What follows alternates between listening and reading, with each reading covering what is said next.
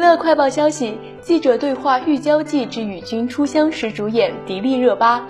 拍过多部影视剧的她认为，喜欢一个人不用撩，女生应该真诚做自己。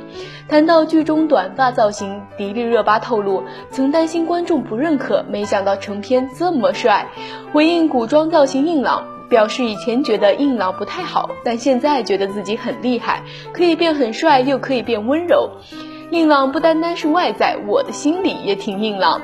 对于剧中搭档，迪丽热巴说任嘉伦和常毅契合度百分之九十九，表示真诚又正直的任嘉伦就是常毅前妻的样子，根本不用演。